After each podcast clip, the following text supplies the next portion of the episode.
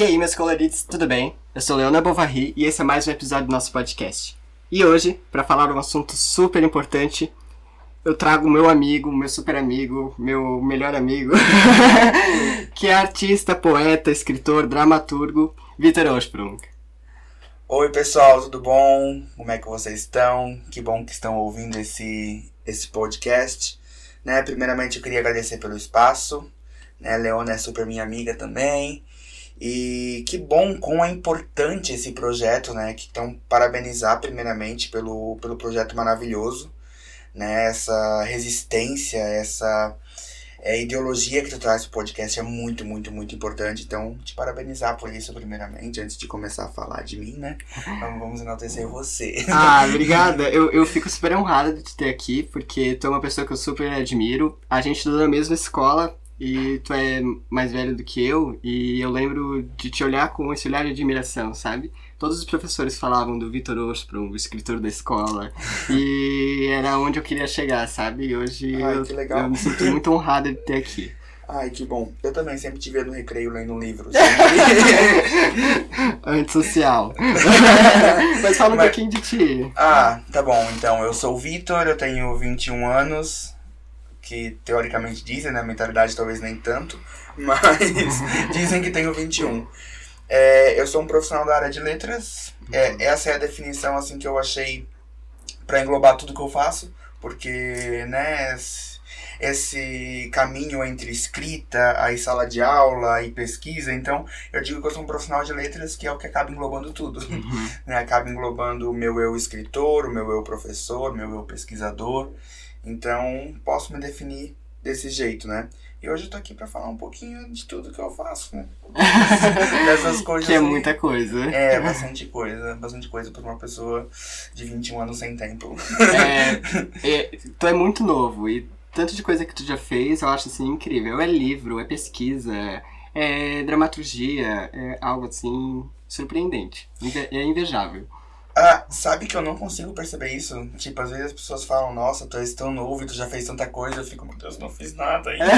Eu fico tendo umas crises assim e falo, meu Deus, o que, que eu tô fazendo de importante pra esse mundo? Eu não tô fazendo nada, eu sou inútil, sabe? Mas depois passa e eu começo a perceber que realmente, cara, é muita coisa. Co- Eu percebo que eu faço muita coisa quando eu começo a não ter tempo pra fazer as coisas que eu quero fazer.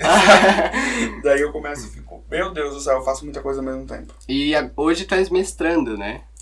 Ainda não. Ah, né? As aulas começam em março. Não sei, se, não sei se esse episódio já vai ter ido pro ar. Já, já. Já, já, né? Provavelmente. Então, sim, hoje sou mestrando. Vamos fazer uma. Nos bastidores. ah, Hoje, hoje que é o dia que eu tô gravando, não, mas hoje o dia que for pro ar, sim. Sou.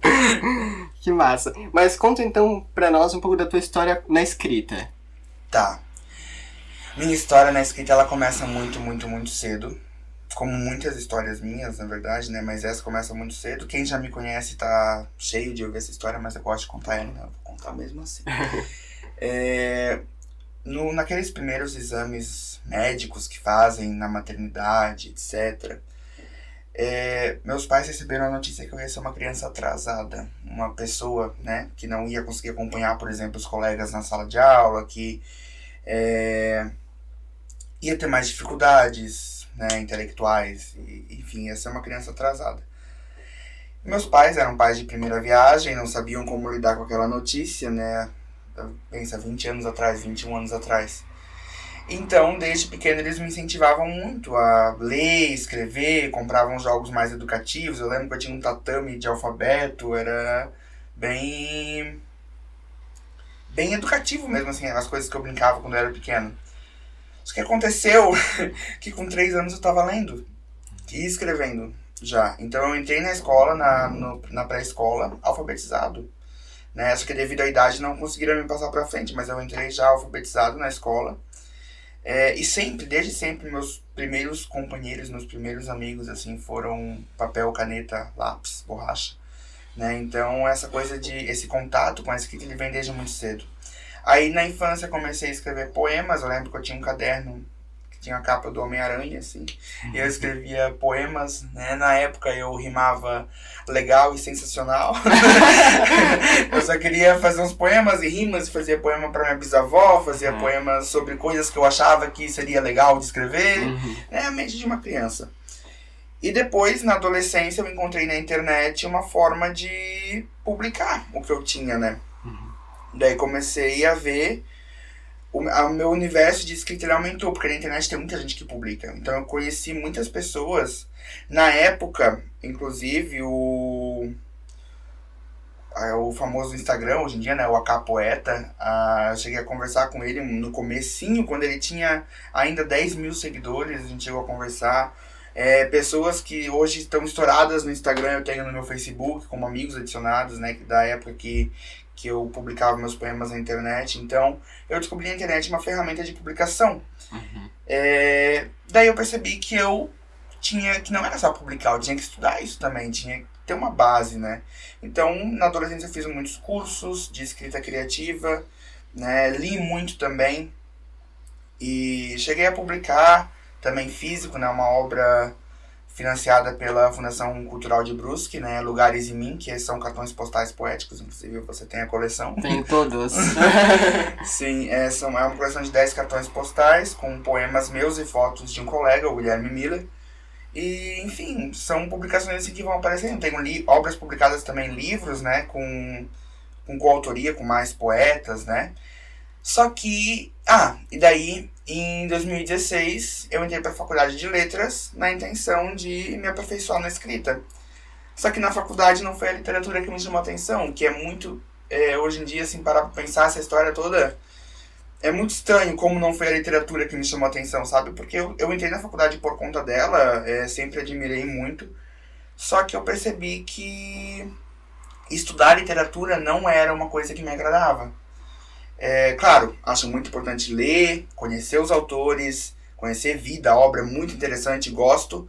Só que esse negócio de analisar poemas, ver a métrica e, uhum. e analisar a vida e obra do autor, para que a gente possa entender porque, sabe, é uma coisa que não me chama muito a atenção. Acho muito importante quem faça, acho que é um trabalho super necessário, só que eu, Vitor, não me vejo fazendo isso. Uhum. Aí na faculdade o que me chamou a atenção foi mesmo a ciência, né, a linguística, a parte que estuda a linguagem como uma, um objeto científico, né? Que é um pouquinho do que eu vou falar depois também, uhum. mas foi isso que me chamou a atenção, assim. E minha história com a escrita na poesia, ela hoje em dia não digo que ela está finalizada, ainda escrevo muita coisa. Só que não publico mais, né? Uhum. É, não tenho mais é, tanta atividade na internet. Hoje em dia escrevo mais para mim, deixo na minha gaveta, né, no meu diário secreto. Mas Tens alguém da tua família que já escrevia? Sim, tenho a minha mãe. Minha mãe, ela uhum. era movida à poesia até hoje. A gente, ela é sempre a primeira pessoa a ler meus poemas.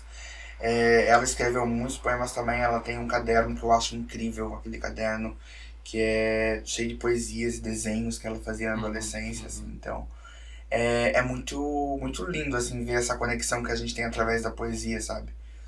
Então é, é minha inspiração, assim, diria, pra, uhum. Pra escrever. Hoje em dia escrevo mais prosa do que poesia, né? Porque eu tô mais conectado hoje à dramaturgia, que é outra coisa que eu vou falar também.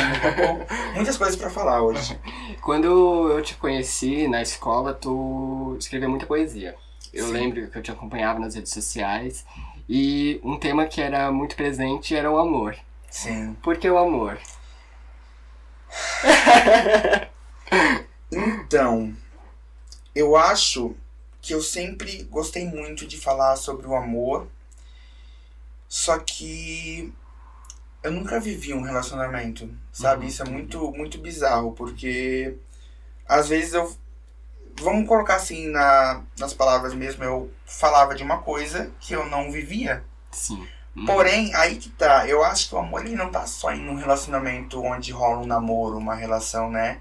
Afetiva, desse jeito assim. O amor tá na família, o amor tá na uhum. amizade, o amor tá, tá em todo lugar. Tu podes amar uma rosa, tu podes uhum. amar uma uhum. obra artística, tu podes amar a tua casa, tu podes amar a sua família, enfim, é o amor ele é a base de qualquer relação, né? Uhum. Então eu acho que que isso me chamava atenção. Assim, eu acho o amor muito poético. Sim. Pra falar a verdade. Uhum. Então, é, é isso que, que, fazia, que me motivava Uhum. a escrever sobre, sabe? Falando do amor, uma das tuas outras paixões é o futebol, né? Sim, eu amo futebol. amo futebol. É, eu tenho que dividir essas funções todas ainda com, com a função de ser torcedor. Inclusive, hoje tem jogo. Hoje, no caso, o dia que eu estou gravando o podcast. Não sei se no dia que for ao ar vai ter jogo. Talvez tenha. Talvez tenha. É. E um do, das tua, dos teus objetos de pesquisa, algo que eu vejo tu, tu discutindo, é o preconceito linguístico. Sim. É, o, o que seria o preconceito linguístico? Preconceito linguístico é o julgamento Uhum. a, fo- a uma forma de falar diferente da sua, né? A gente sabe que no Brasil a gente tem uma onda de que tudo que é diferente gera uma rejeição, né? Uhum. Uhum. É, só que por que, que eu digo, por que, que eu acho que o preconceito linguístico ele ainda não é tão conhecido pelas pessoas? Porque ele diferente dos outros preconceitos como a LGBTfobia, o racismo, o machismo, o preconceito linguístico ele não mata, né? Sim. Ninguém mata uma pessoa por pelo jeito que ela fala. Acontece uma zombação, uma humilhação, mas não existe, né? Não é eu não diria não vou não queria medir aqui em graus de seriedade, mas ele é um preconceito que ele ainda não chocou as pessoas como os outros Sim. choca. Mas é. Eu, eu sou leiga nesse assunto, né? Aham. Mas a visão que eu tenho é, é que ele está ligado a outros tipos de preconceito. Com certeza. o racismo, a xenofobia. Principalmente a xenofobia. Uhum. Sim. É, bom, só para contextualizar, assim, quando a gente chega na faculdade de letras, né, o preconceito linguístico é muito debatido nas universidades. Sim. No meio acadêmico ele é muito debatido. Uhum. Mas o que acontece? Quando a gente chega na faculdade, a gente tem uma mente normativa da escola, onde ensinaram a gente que existe uma maneira certa e uma maneira errada de falar. Tá. Certo? É... Daí a gente chega na universidade e percebe que a coisa não funciona bem assim. Que existe muito mais do que Uhum. essas duas maneiras de falar.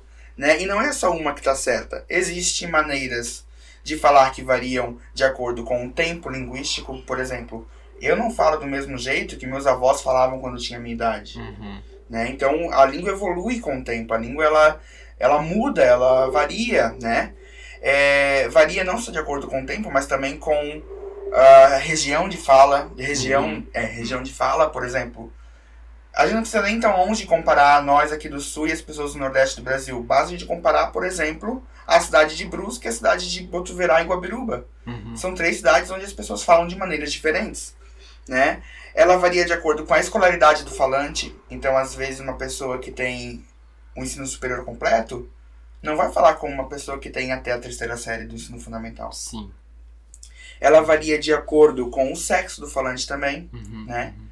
É, A questão de gênero ela é debatida também, Uhum. né, com certeza, mas é, existe já pesquisas que mostram que a fala de pessoas que se identificam com o gênero masculino é diferente fala, da fala de pessoas que se identificam com o gênero feminino e outros gêneros também, né? Porque tem uma comunidade de fala e essa comunidade tem um linguajar próprio, né? Tanto que há dois anos atrás, por exemplo, foi debatido em Enem, eu acho que foi, que teve aquela que gerou Sim. polêmica do vocabulário transexual, Aham, né? aham. Então- Do Pajubá, né? Isso, Uhum. que as, as comunidades de fala elas vão criando Uhum. formas de se comunicar, né? É, varia de acordo com a idade do falante também.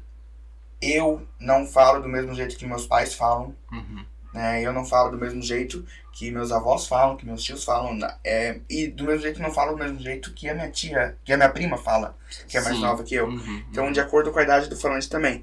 E muitos outros fatores extralinguísticos, né, como idade, região, é, enfim, tempo de fala, escolaridade, eles vão influenciar em fatores linguísticos, como, por exemplo, o vocabulário, o léxico, né?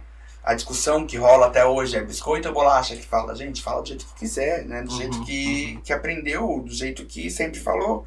Ah, é tangerina, mexerica ou vergamota, né? Então, tem essa diferença de vocabulário.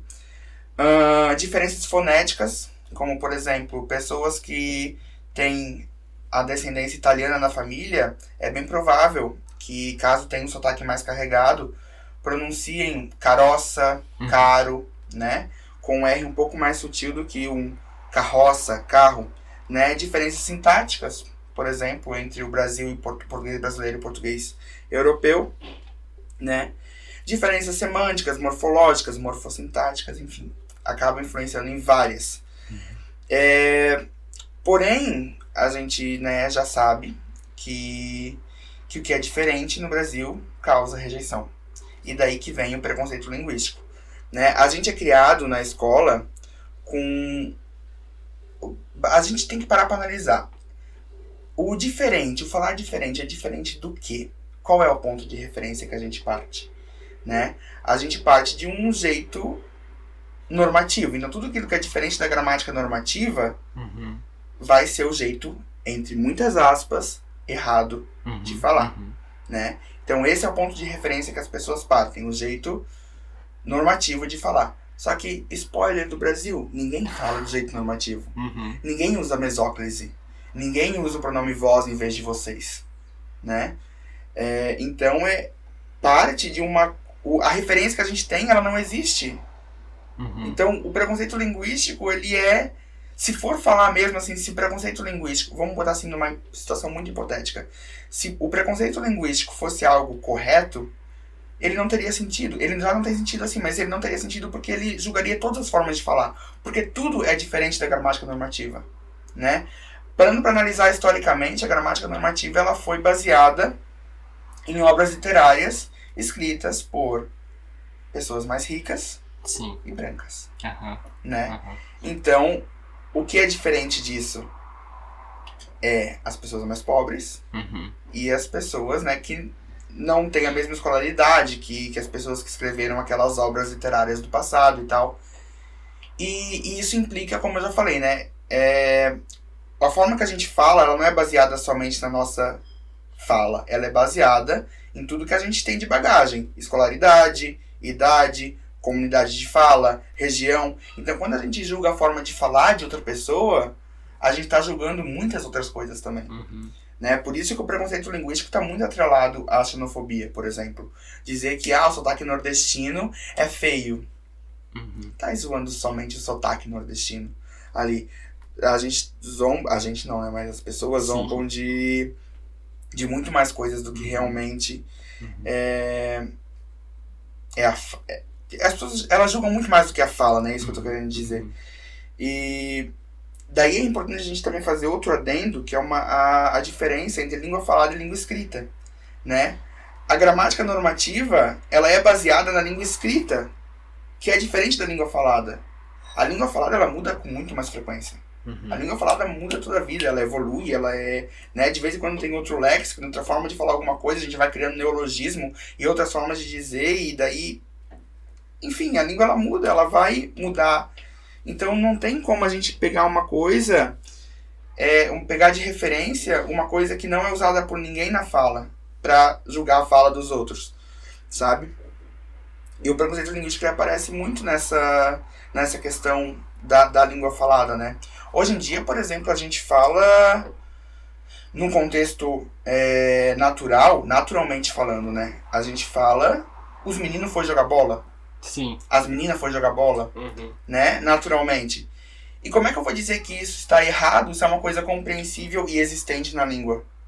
Aí fala, ah, mas vocês não podem tomar essa, isso como objeto de análise, porque isso está errado.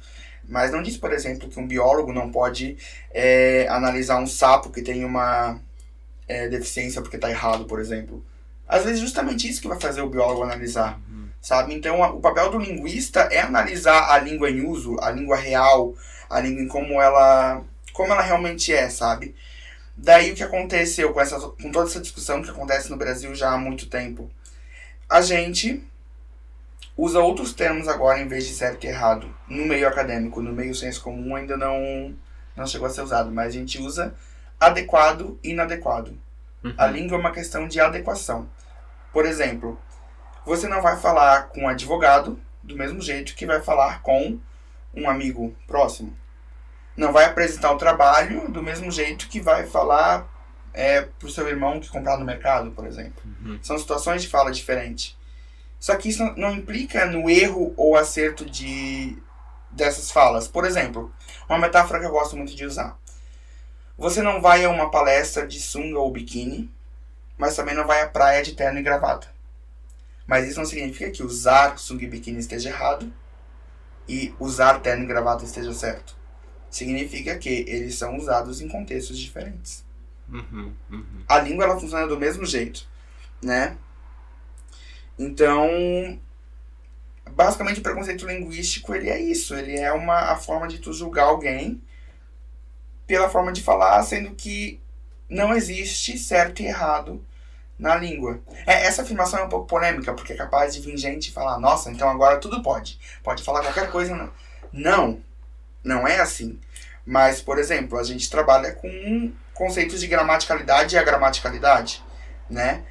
É, eu falar aos meninos foi jogar bola é compreensível, é ok. Não é a mesma coisa que eu falar os foi bola jogar menino. Uhum. Isso estaria agramatical, não teria uma coerência ali, né? Então, eu não não tenho como falar isso. Naturalmente eu não falo assim. Então, o que pode é aquilo que existe, né? Então é é essa questão assim, essa isso que acaba fazendo o preconceito linguístico, que acaba ficando atrelado a muitos outros preconceitos também, né? Como principalmente a xenofobia, eu acho que é o que a gente mais consegue é, relacionar, porque tem essa questão de a região de fala aparece muito, né, quando a gente vai produzir a, a nossa fala. Uhum. É, eu fiz um trabalho no estágio, eu e a Mariana, que foi minha dupla de estágio, a gente fez um, um trabalho sobre preconceito linguístico no, no estágio com alunos de nono ano. E aí a gente perguntou pra eles assim: vocês acham que vocês têm sotaque? A Maria respondeu que não.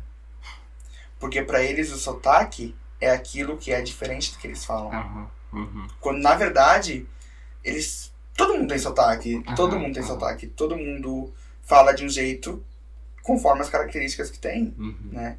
Então, isso acaba é, gerando muito preconceito, né?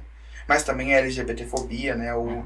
ah, nossa, olha o jeito que aquele menino fala. Uhum. Ele, né, é homossexual. Não Agora fala- eles não com- falam nessa politi com essa politizada toda. eles xingam muito mais. Só que eu não, Sim. não é do meu, do meu. da minha índole fazer isso Sim. aqui, né? E hoje com a linguagem neutra ainda mais, né? É, a linguagem neutra, ela entra. É, é uma questão polêmica também a linguagem Sim. neutra. Porque é, é uma mudança que ela está acontecendo por enquanto dentro de uma comunidade muito específica, né? Então, quando ela for para fora, quando ela vai para fora dessa comunidade que é muito específica, é, ela acaba gerando um estranhamento muito forte. Mas isso é discutível, por quê? Porque não é uma língua natural, né? Uhum. Ela é uma língua que ela está sendo inventada Uhum. com um propósito maravilhoso de incluir pessoas que se identificam com inúmeras é, ide- identidades de gênero, né? É, só que não é uma língua natural. É como, por exemplo, o Esperanto. né? Sim, sim. O Esperanto foi uma língua inventada que não deu certo por não ser uma língua natural. Pelo amor de Deus, não estou dizendo que a linguagem neutra não vai dar certo. Né? A gente espera que. Atenção pra polêmica. Não, a gente espera que dê muito certo, que as pessoas adotem esse Uhum. tipo de falar, até porque ela inclui, ela é inclusiva, né? Uhum. É muito melhor que as pessoas adotem uma forma inclusiva de falar do que comecem a excluir as pessoas pelo jeito que elas falam. Exato, exato. Aham. Então, só que é um trabalho, né? Já deixando um spoiler aqui, é um trabalho muito difícil Sim. de acontecer, né? É, voltando a falar, com um propósito maravilhoso, com um ideal né, importantíssimo de incluir pessoas, de, de deixar as pessoas mais confortáveis na comunicação, então é sempre muito positivo Uhum. isso. Só que é um trabalho muito complicado a ser desenvolvido fora da comunidade específica que está discutindo isso hoje, Uhum. Uhum. né?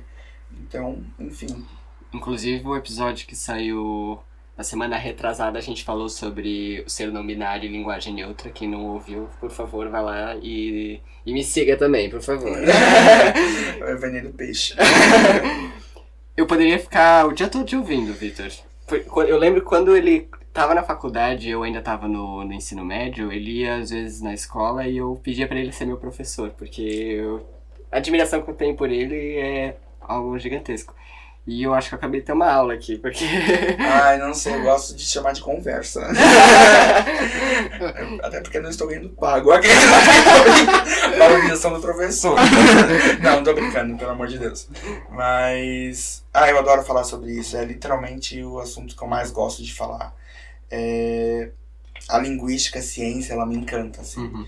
É o fato de estudar a linguagem de uma maneira mais aberta, de uma maneira é, menos normativa. Eu não sei porquê, mas o menos normativo sempre me encanta muito. Ver a família tradicional brasileira que não fala gramática normativa, mas acha que fala chocada, me deixa muito feliz. Ai, ai. Eu, assim. É, é gostoso ouvir alguém falar assim com, com tanta propriedade, assim, é algo que. Ai, muito obrigado.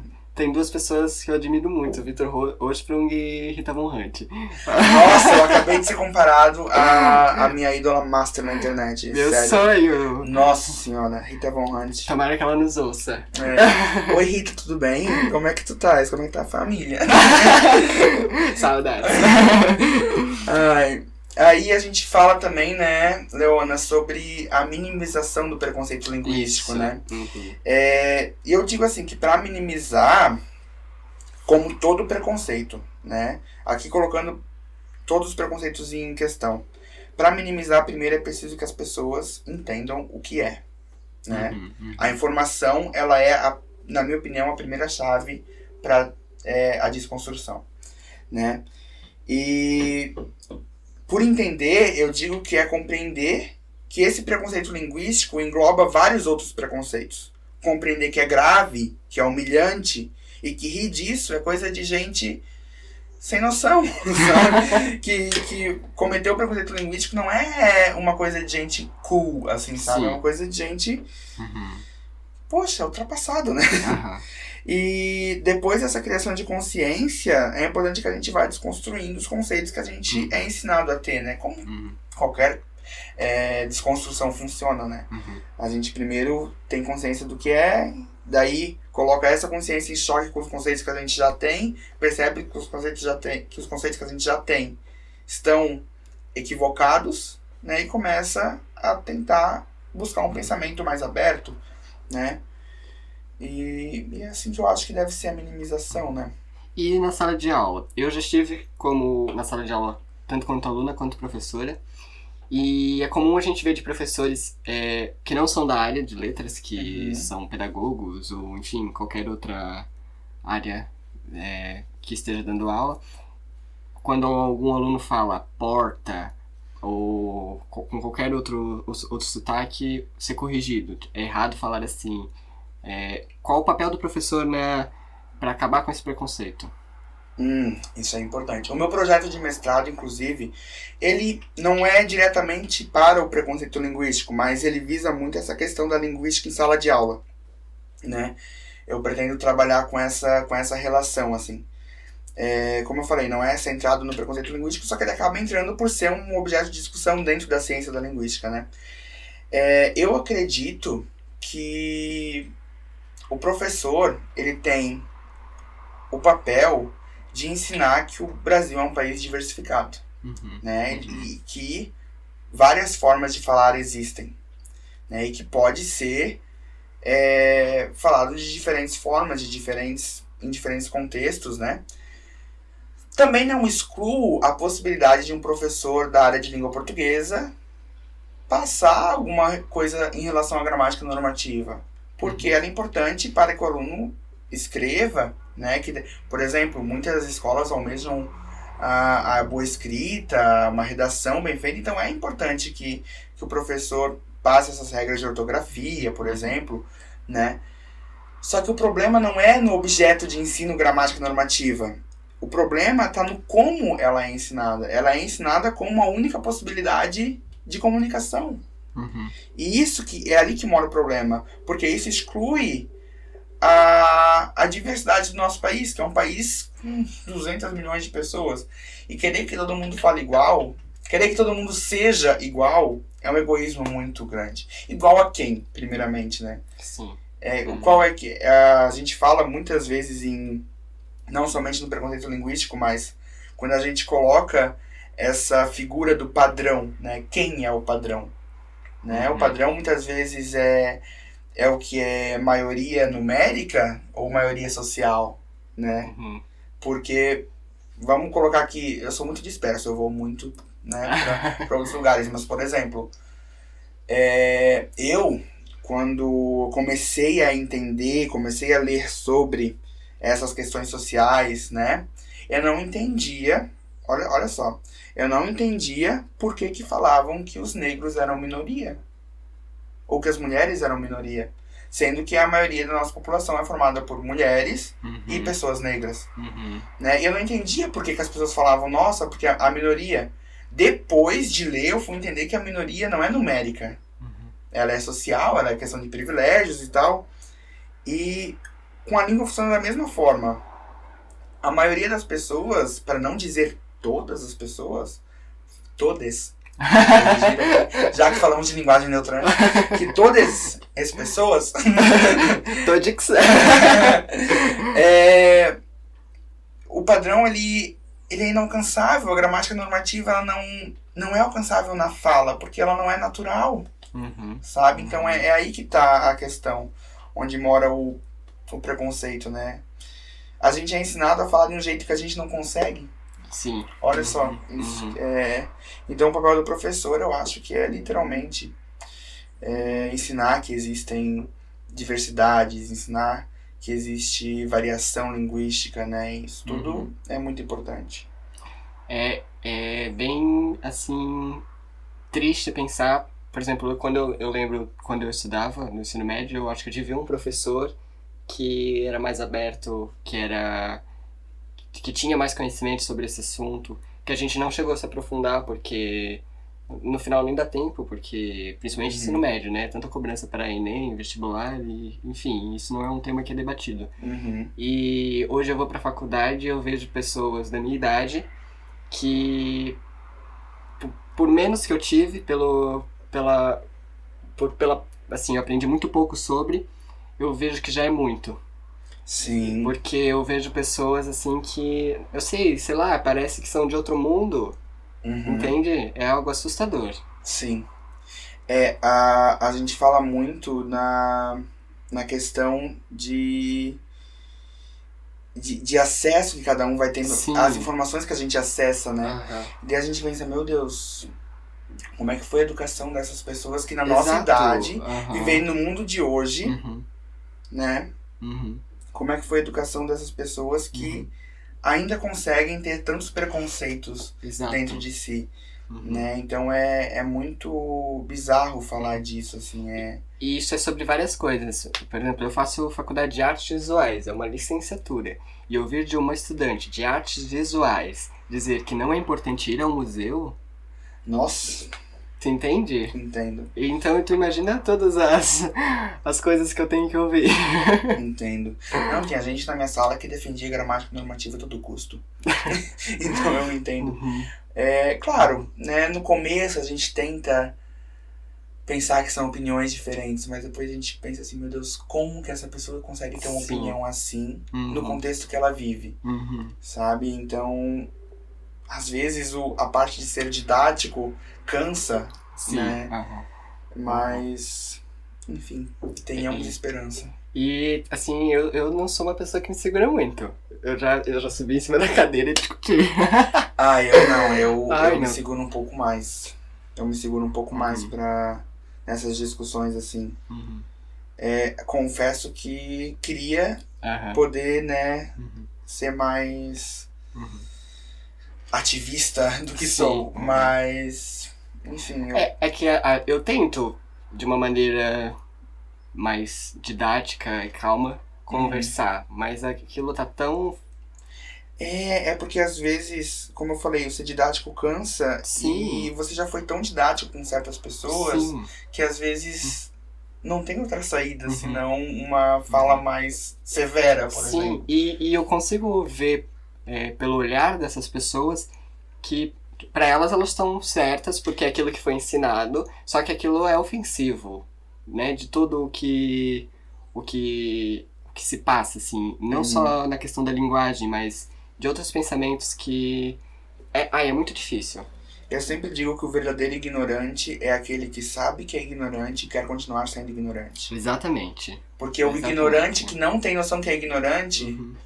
Ele é consertável, Sim. sabe? Uhum, Agora, a uhum. pessoa que quer conviver com a ignorância, quer conviver com a falta de informação, né? A pessoa que tem acesso à informação e não faz uso disso, Uhum. Uhum. me desculpa, É, é- eu não consigo. Sim. E é muito triste, porque não é porque a pessoa tá numa posição de professor que ela vai estar sempre certa. Exatamente. Então, e, é... e tem gente que, que não, que tipo, ah, o professor disse, então está correto. E, e, e não vai procurar outras fontes, outras informações, outros autores. Uhum. Porque às vezes o professor tira aquilo lá, sabe lá de onde? Exato. E também assim, né, essa crença de que o professor tá sempre certo. E olha só, aqui estamos falando com duas pessoas que atuam na área de licenciatura, né? Essa crença de achar que o professor tá sempre certo contribui com aquele pensamento de que o aluno é uma tábula rasa, Exatamente. de que o aluno é um um zero à esquerda, uma Uhum. pessoa que tá ali só para receber conhecimento. Quando na verdade não, a escola não é para isso. A escola é para que haja interação. A escola ela, ela é vista por muitas pessoas como uma um ambiente dita- ditatorial, Sim. né, aham, onde o professor manda e os alunos obedecem. Claro, tem que ter uma questão de respeito, é uma pessoa que está lá na frente, né, passando conhecimento, passando conhecimento não, contribuindo para o conhecimento naquele ambiente Uhum. Né? Mas isso não significa que o aluno também não pode ser uma pessoa que contribui para isso, Exatamente. né? O aluno ele tem uma voz. Uhum. Eu sempre gostei muito de, de uma fala que eu nos primeiros semestres da faculdade uma professora minha falou assim: tem gente que acha que os alunos são folhas em branco. Eu digo que os alunos são lápis. E ainda mais, lápis coloridos. Que lindo. Aham. Uhum. Eu acho muito poético, assim, Uhum. e, e eu realmente, assim, eu, concordo muito com essa questão. Eu acho que o professor tá lá, claro, é uma pessoa que estudou, tem um conhecimento a mais sobre tal assunto, mas isso não significa que o aluno não vai ter esse conhecimento Exatamente. também, né? Exatamente. Então, além de tudo isso que tu faz, que. Ai, Vitor, é sério, eu tô assim com meu coração super acelerado. porque eu tô com uma pessoa assim incrível aqui do meu lado. Ai, E um, um, um uma das coisas que tu faz que eu sou completamente apaixonada, porque eu amo teatro, amo todas. to- ah, amo arte, né? uhum. E tu é dramaturgo. E eu acho isso assim. Fala, conta um pouco da tua história na dramaturgia. Tá. Minha história na dramaturgia, ela também começa cedo. Olha só, todas as histórias começam cedo, né? Tu nasceu ontem, né? é verdade, é verdade. É, com 11 anos, eu lembro de ter pedido pra minha mãe pra entrar no teatro. Uhum. Porque eu via os atores na televisão. Eu lembro que um dia eu falava que eu ia estar em Chiquititas. Eu am- amava muito essa, esse, Uhum. essa arte de atuar, né? É, então, comecei no teatro com 11 anos, continuei, fiz muitos trabalhos enquanto ator também. É, muita gente, inclusive, que, que me conheceu nessa época, até hoje jura que eu vou fazer uma faculdade de teatro. Né? Por que não? Eu É, diria. aham. Mas atualmente não é o meu foco. Porém, depois de anos atuando na, na parte visível dos Uhum. palcos, né? Eu fui convidado por uma atriz guabirubense, a Jennifer Schlindwen, a fazer um trabalho na dramaturgia, porque ela gostava do jeito que eu escrevia. Ela falou, nossa, Victor, tua escrita é muito poética, vamos tentar encaixar isso no teatro? Eu falei, nunca escrevi teatro na vida, mas vamos lá, posso aprender sobre. E eu sempre gostei muito de aprender. Uhum. Qualquer coisa, eu gosto muito de aprender. É, fui atrás de livros que a Jennifer me indicou, fui atrás de peças que a Jennifer me indicou. A Jennifer foi meio que assim, é, ainda não foi. Ela é a minha orientadora nessa parte de dramaturgia. Ah, ela é uma pessoa incrível, né? Eu adoro. Nossa. Sou. Inclusive, sugestão para convite aqui no, Sim, no tá na minha lista. ah, ela é maravilhosa. É, enfim, aí ela me convidou para fazer um espetáculo teatral chamado Escuta Aqui, que é um, também foi um projeto financiado pela Fundação Cultural, só que dessa vez de Guabiruba, né? E é um projeto, uma peça que conta a história de um casal que vive num asilo, um casal de idosos, né? E eles contam a história da Guabiruba através de um álbum de fotografias. Então, conforme eles vão vendo aquele álbum, eles vão contando a história da cidade, tudo que eles viveram, as experiências que passaram. E isso, assim, para mim é muito poético. Uhum. Então eu consegui juntar o teatro com a poesia. Isso é muito Vitor, né? E, enfim, foi meu primeiro trabalho na dramaturgia. Depois eu continuei no, no teatro, né? Comecei a me encantar mais pela parte de trás das cortinas, Uhum. né? Então essa parte de bastidores, ela hoje em dia me encanta bem mais do que a parte de atuar, né? É, e continuei trabalhando com a Jennifer, né? A Jennifer depois, a Dona Trude, né? Que é um personagem que a Jennifer faz, era da peça Escuta Aqui, Uhum. né? E daí, devido a algumas coisas que aconteceram, né? A Jennifer começou a fazer, a tornar a Dona Trude uma personagem solo, Uhum. né? Uhum. é, daí ela começou com shows de humor, stand-up, teatro, né? É, depois sketches na rádio e eu sempre escrevendo pra ela, sempre escrevendo pra, pra Dona Trude. E hoje em dia a Dona Trude tá na Rádio Guabiruba FM com sketches semanais e um programa de rádio na quarta-feira, toda semana. Tem um programa de rádio Dona Trude chamado Café com Cuca, né, que, é, que é bem legal. E esse programa não tem a, a minha participação enquanto escritor, porque é um programa mais de improviso, ela convida pessoas, conversa com as pessoas, é uma interação online também, então não tem a minha parte como escrita, a pré-escrita disso, né? Mas nas peças, nas sketches eu tive boa participação, né? Então, meu, hoje em dia eu posso dizer que a prosa, né, a parte dramatúrgica, assim, ela é bem mais presente na minha vida do que a parte poética Uhum. né? Apesar de eu conseguir encaixar muita coisa poética dentro da dramaturgia, o que me permite a literatura ela permite isso, né? Eu falei antes que eu não não, não era muito minha praia estudar literatura, porque eu acho que a literatura ela é eu, Vitor, tá? Pelo amor de Deus, pessoas que são doutoras em literatura e estão ouvindo isso, não ouvindo isso não me, me crucifiquem. Mas eu, Vitor, eu vejo a literatura muito como um prazer, um ócio, né? Uhum. Algo pra eu Uhum. fazer quando eu tô. Enfim, quando eu tô querendo uma coisa diferente, né? É, tanto que os livros que eu li pra faculdade, é, sendo obrigado a ler, foram leituras muito difíceis. E não pela gravidade, da- pela, pelo peso da leitura, mas por todo esse contexto de estar lendo algo que eu estava sendo obrigado a ler. Uhum. E pra mim a literatura não funciona desse jeito, né? Por isso que eu acho que, que eu não, não sou muito da vibe de estudar assim, a literatura em si, mas sim de consumi-la e produzi-la, né? Estudo para isso, não para analisá-la, né? Assim. Tu falasse que com a dramaturgia, com a Dona Trude, tu conseguisse juntar o teatro e a escrita, a poesia. Uhum. E além disso, tu conseguiu juntar características regionais, porque ela é uma, uma personagem guabirubense que é, é incrível. Quem, pu- ela tem Instagram, né? Sim, tem o arroba Dona Trude. Que- é, sigam porque é um trabalho assim incrível, é impecável. E quando eu conheci o trabalho do Victor lá no começo, quando a, a primeira peça que ele escreveu, que era o Escuta Aqui, que eu fui assistir depois, que é incrível. Espero que tenha mais, tá? e eu fiquei completamente apaixonada, porque o Victor ele traz questões muito regionais Uhum. que a- a- parece que eu parece que tinha esquecido que a gente tinha toda essa riqueza Ah, né? E qual, Sim. qual a importância de trazer essas características de volta? Uhum. Nossa, muito bem colocado, Leona. Nossa. É, eu acho que esse, esse lance do regionalismo, ele tá muito em alta, agora é uma febre, né? É, principalmente aqui em Santa Catarina. Uhum. Na verdade, não sei se principalmente aqui não. É que eu realmente não tenho acesso aos outros estados se tem alguma coisa parecida. Então eu vou falar do que a gente vive aqui. Né, A gente tem Dete Peixeira em Itajaí. A gente tem ahn, a Tandalode. Berode. Uhum. A gente tem o, o canal no YouTube Desarranjo Ilhéu, Que é né, também. Florianópolis. Uhum. A gente tem o ator Irineu Nicoletti, que faz de. Acho que é Itajaí ou Balneário, não lembro, mas nessa, nessa região ali.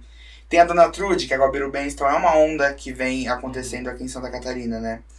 Eu acho que esse peso de levar um, o nome de uma cidade, as características de uma cidade pro teatro, pro audiovisual, ele é muito rico. Porque literalmente, é, literalmente não é a palavra que usar. Porque realmente a gente percebe as riquezas que a gente tem. Né? Uhum. Brasileiro, por si só, tem a síndrome do vira-lata. Né? A gente sempre acha que o que é do outro é melhor. Então, quando a gente começa a dar risada, a admirar aquilo que é nosso, é uma sensação muito incrível. Né? Eu olho pra Dona Trude e muitas vezes eu vejo a minha avó falando. Uhum. Eu olho pra Dete Peixeira eu vejo minha tia falando, Uhum. sabe? Então é, é, um, é uma conexão muito mais forte, eu acho que o regionalismo traz. Lógico, se a gente vê uma peça de teatro feita, no nosso caso aqui, né, por paulistas, por cariocas, e for uma peça emocionante, a gente vai sentir também. Porque Sim. o teatro, a arte traz isso. Só que quando é daqui e a gente sente é, um afeto por aquilo, a gente sente, a gente se sente no trabalho, é uma coisa muito diferente. Uhum. Então eu acho que isso influencia bastante, Uhum. sabe? É, e também, já voltando um pouco porque gente, pro- para o que a gente tinha falado antes, né? Isso traz características linguísticas Exatamente. de uma cidade, né, de uma região. Então, por exemplo, muitas vezes a graça das piadas da Dete Peixeira tá no sotaque. Uhum. Uhum. Muitas vezes a graça das piadas da Dona Trude tá no sotaque, Uhum. né? Enfim, desses artistas todos que eu mencionei, a graça às vezes tá na forma que eles falam. Uhum. Mas, voltando, não é uma graça para rir e humilhar. É uma Exato. graça para rir na diversão, Uhum. né? Se identificar com aquele sotaque. Uhum. Começar a admirar o sotaque que tu fala. Eu vou falar a verdade, tá? Eu, depois é, de todos esses artistas, é, toda essa, essa questão do, de estudar o, a linguística, né?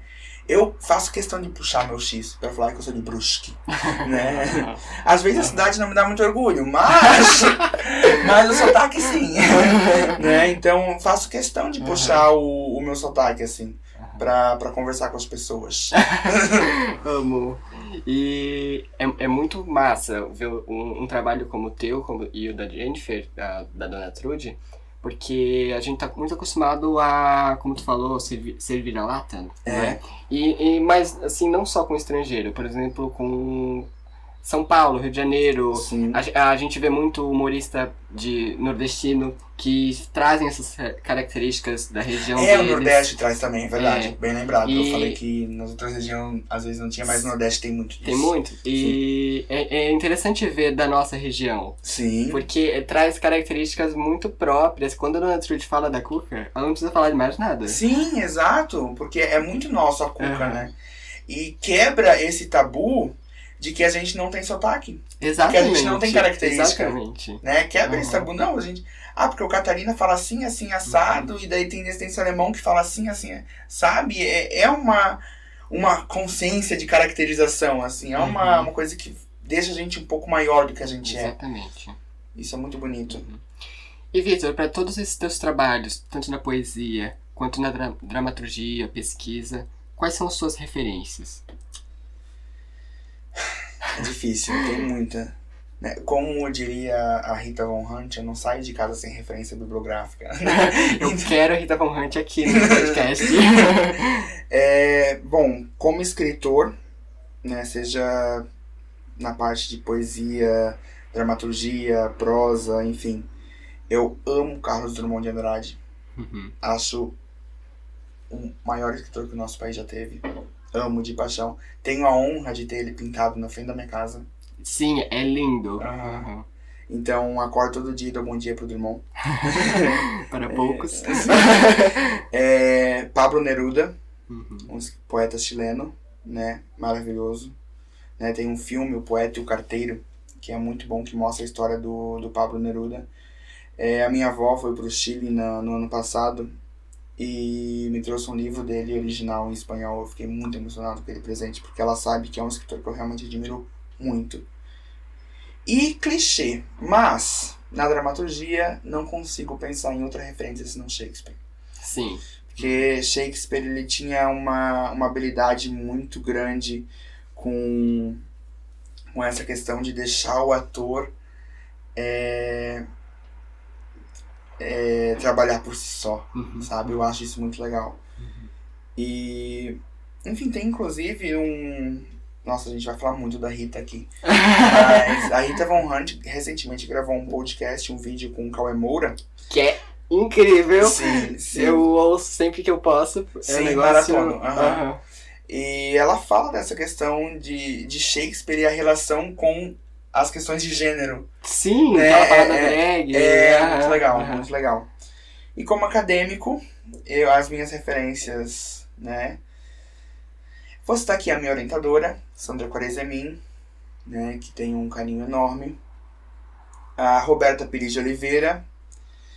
ahn, Pocente, Fiorin. Chomsky. Chomsky, ele é um nome, né, da linguística hoje em dia, um dos mais fortes, se não o mais forte, né? Revolucionou muitos pensamentos linguísticos. É, aproveitando que a gente falou de preconceito linguístico, posso citar. Não, preconceito linguístico ele é mais da área da sociolinguística, que não é muito a área que eu pesquiso, mas falo sobre também. É, Marcos Banho aqui no Brasil, né? Inclusive ele é um autor que ele é bem profundo, mas ele também pode ser muito introdutório. Né? Uhum. Marcos Banho ele é um excelente autor aqui do Brasil, ator, autor aqui do Brasil. E enfim, são, são essas minhas referências assim. É uma da- das coisas que eu, que eu mais ouço, quando, principalmente na faculdade, que eu achei muito interessante, que os professores cobram leitura, que é, ah, eu não tenho hábito de ler, eu, eu não tenho... Ah, eu não sei como eles dizem, mas é como se, se fosse, eu não nasci para ler, sabe? Algo assim, né? Tu como é, formado em letras, ah, é, profissional de letras, é isso? É, e professor, e mestrando... Nossa, muita coisa. É, meu Deus, é muita coisa. Quer que eu fale mais? Dramaturgo? e o que que tu indica é, para essas pessoas que dizem que não, não conseguem ler? Tá. Primeiro, não tenho o hábito de leitura. Mentira, você tem. Você lê o WhatsApp, você lê o Facebook, você lê o Instagram. Ui, que soco no estômago. A gente tem um tabu de acreditar que leitura está muito relacionada a livros, Uhum. né? E muitas vezes existem pessoas que nunca leram um livro na vida, porém leem o jornal todo dia. Mas Sim. as pessoas falam que não gostam de ler, Uhum, uhum. mas elas leem. Elas só não leem o que as pessoas que dizem que é, têm hábito de leitura leem. Então a gente tem esse tabu, né? Que leitura é só livro. É, Porém, a gente sabe que tem pessoas que realmente só leem o WhatsApp, Instagram, Facebook. Uhum.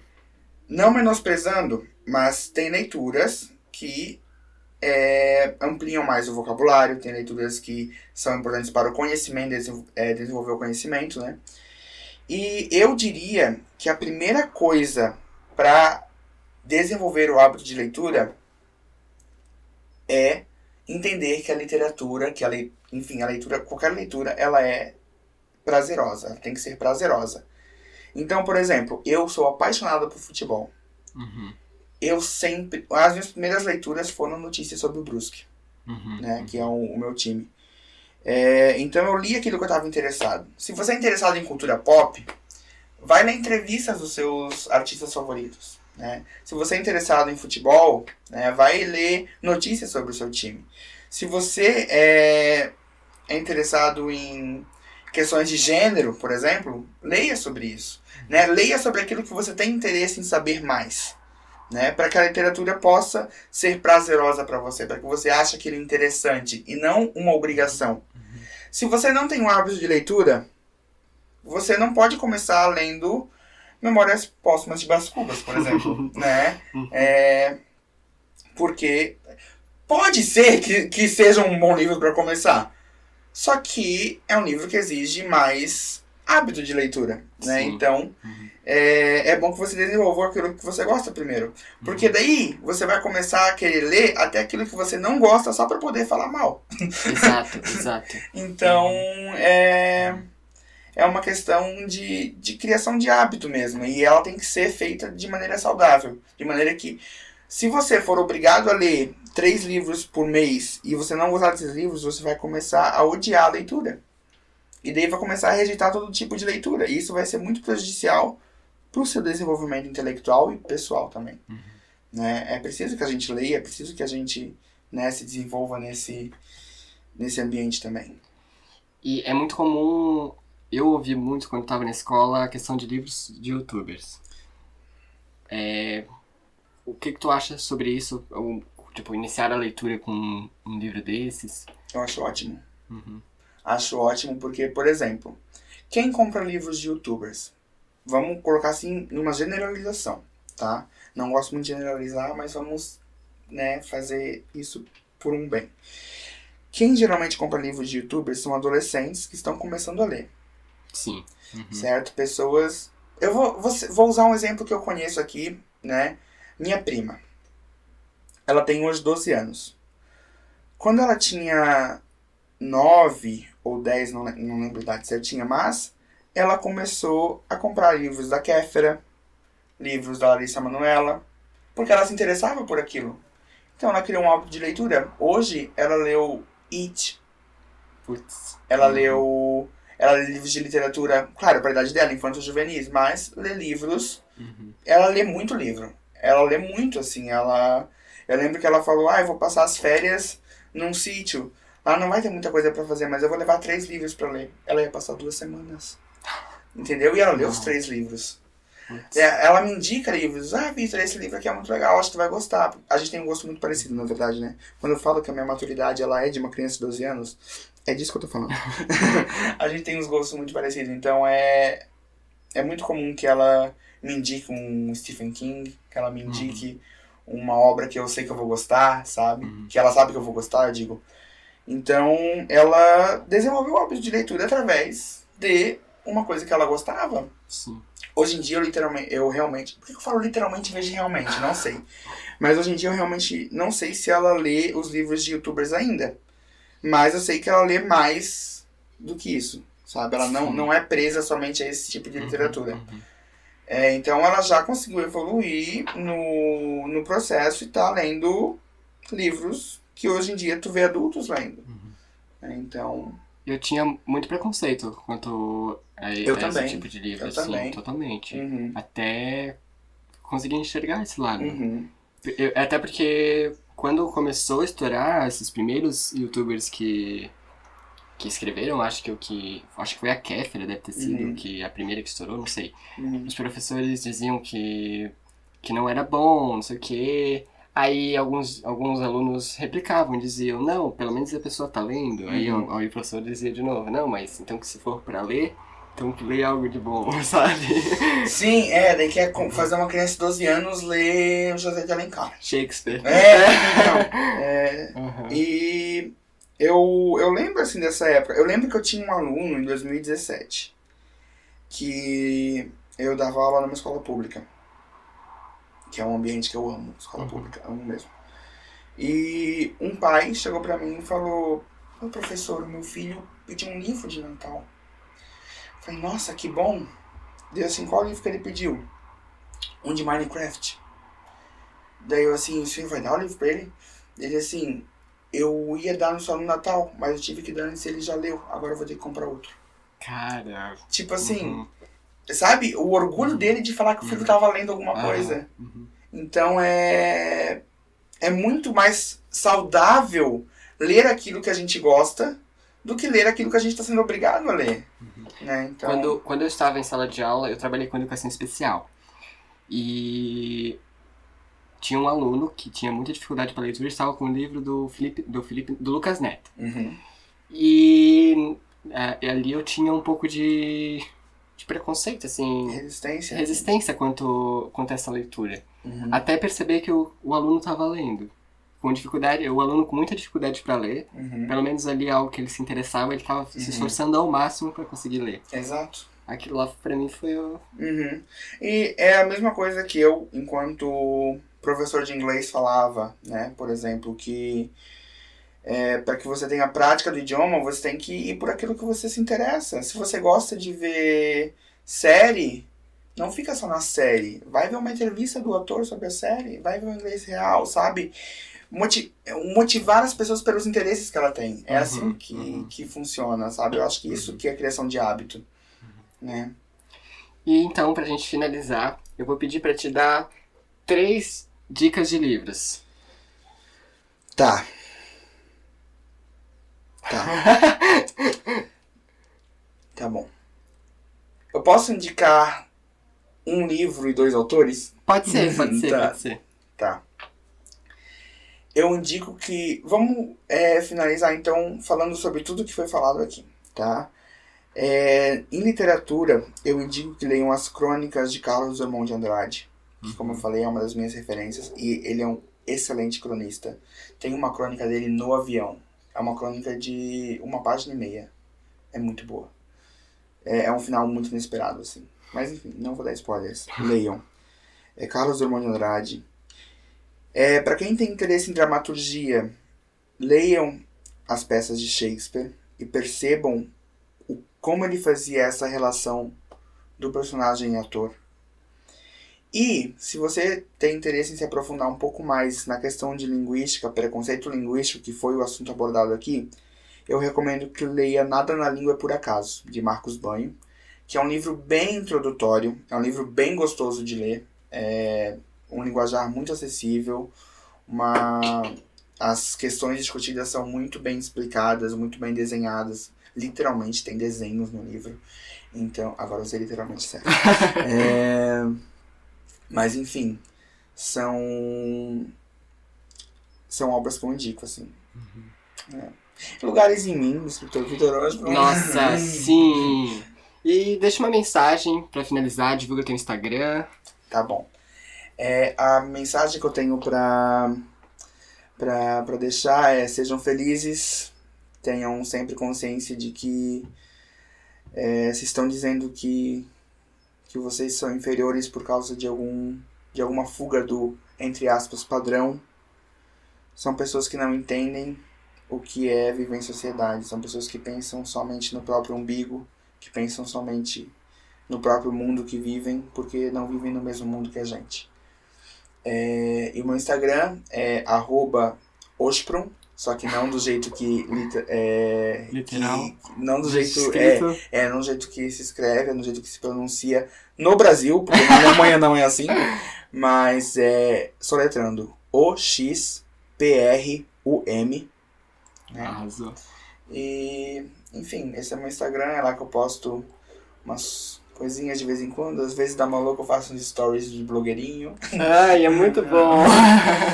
É, enfim, Ai, que massa. Vitor, muito obrigada eu que por aceitar o agradeço. convite. É uma honra, de verdade, ter aqui.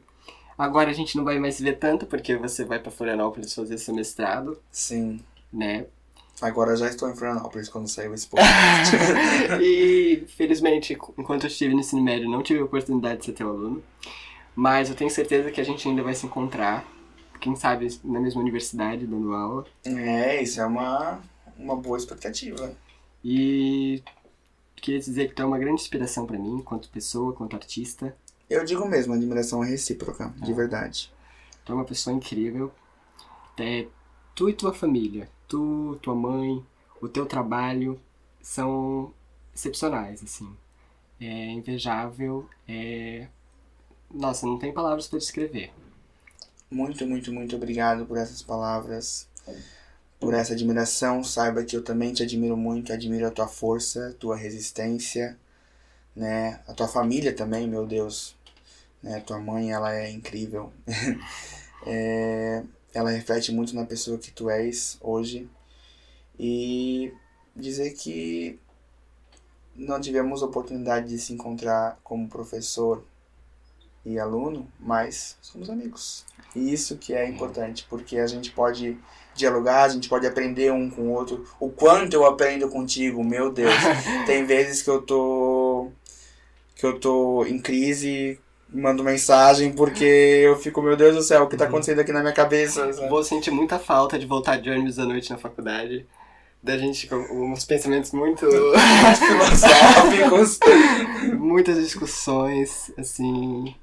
Foi apenas um ano, mas eu acho que foi o, o ano mais incrível. Te desejo todo sucesso na faculdade, que tu possa ser o artista que tu almeja ser, né? E, enfim, desejo muito sucesso pra Leona, Ah, né? São, são pessoas que eu admiro muito. As pessoas de Leona Bovary são muito admiráveis, né? Então, de verdade, parabéns pelo teu trabalho, parabéns pelo teu espaço. É, obrigado por ceder esse espaço para pessoas que querem falar, querem. O teu podcast ele oferece espaço para pessoas que querem mudar o mundo. Isso é muito incrível. Tu coloca no teu quarto pessoas que têm um pensamento de revolucionar o mundo inteiro. Isso é muito bonito. Meu Deus, Heitor. Tô emocionado. Ai, então tá bom, acho que finalizamos. Isso, obrigado. Um beijo. Me siga no meu Instagram, arroba Leona. E até a próxima. Beijo, pessoal. Muito obrigado pela audiência.